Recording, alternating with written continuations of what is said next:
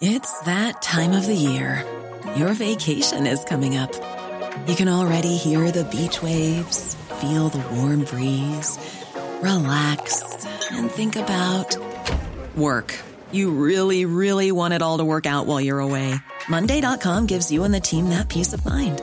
When all work is on one platform and everyone's in sync, things just flow wherever you are. Tap the banner to go to Monday.com.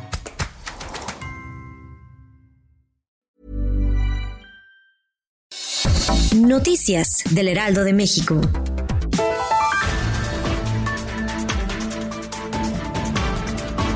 Las donaciones de funcionarios públicos del gobierno de la Ciudad de México suman 70 millones de pesos. La jefa de gobierno, Claudia Sheinbaum, explicó que este monto va a utilizarse para costear el personal que va a laborar en la unidad hospitalaria temporal del centro Citibanamex. En particular, la jefa de gobierno donó cuatro quincenas correspondientes a abril y mayo para la contratación de personal médico ante la contingencia sanitaria por COVID-19. La Unidad de Inteligencia Financiera pedirá ayuda a la Fiscalía General de la República para usar en la contingencia sanitaria de COVID-19 la cantidad de 4.500 millones de pesos y 52 millones de dólares que continúan congelados y que no hay una disposición oficial que les permita usarlos. Así lo expuso el titular de la unidad, Santiago Nieto, quien explicó que existen casos de dinero vinculado al cártel Jalisco Nueva Generación, como es el caso de 2 millones de dólares, así como de 80 millones de pesos relacionado con el delito de trata de personas.